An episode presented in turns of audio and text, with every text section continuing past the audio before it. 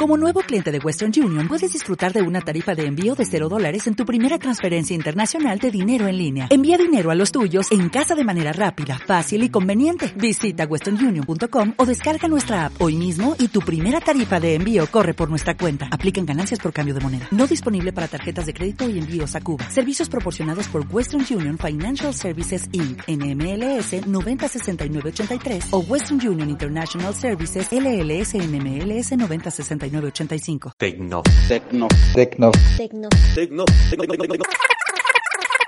Tecno, tecno, tecno, tecnofílico. Hola, muy buenas a todos al espacio de Tecnofílico. Antes de nada, quisiera agradecer el apoyo en el programa de la semana pasada sobre el coche híbrido vegetal Biome, tanto en iVoox como en las redes sociales.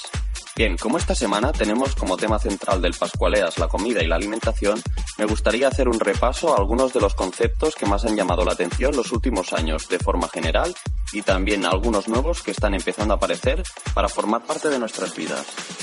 Así que sin más dilación, empecemos. En la última década se han escuchado muchos de los términos como esferificación, deconstrucción y otros más que hacen referencia o bien a usar aditivos alimentarios para cambiar la apariencia física de los platos tradicionales incluso crear de nuevos.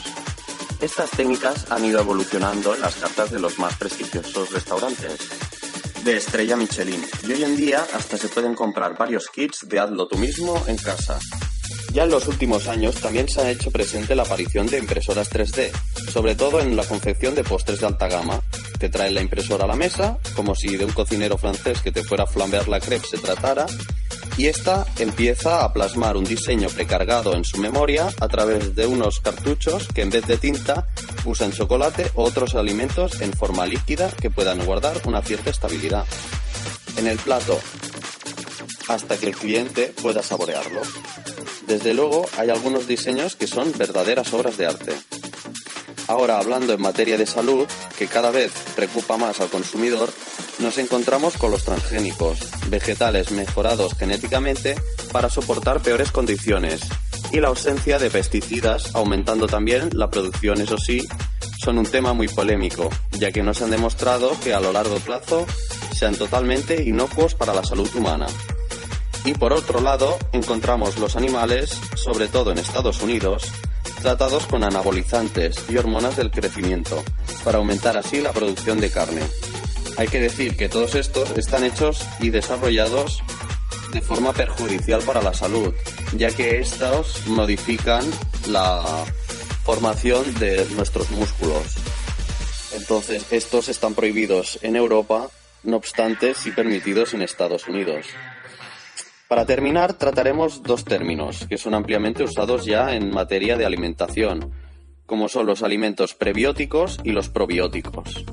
Los prebióticos son aquellos que protegen la salud y previenen que enfermemos, como los alimentos ricos en proteínas, las frutas y las verduras. Por otro lado, tenemos los probióticos, que contienen microorganismos beneficiosos para la salud, como suelen ser el kéfir o los lácteos, el tema de los lácteos, eso sí, es muy polémico durante los últimos años, ya que debido al caso Timel, un falso concepto inducido por la marca Danone que según sus campañas publicitarias mejoraba las defensas para prevenir catarros y enfermar. Posteriormente y empezando por Francia, se demostró que sus beneficios no eran mayores a cualquier yogur normal y azucarado, y se los obligó a retirar esa publicidad engañosa. Todavía hoy podemos ver algún anuncio de Actimel, no obstante, les ha quedado totalmente prohibidos hacer referencia explícita como hacían antaño, vendiendo su producto como si fuera un medicamento o un elixir milagroso. Y para terminar el tecnofílico de hoy, me gustaría tratar sobre un tema que ya está sobre la mesa.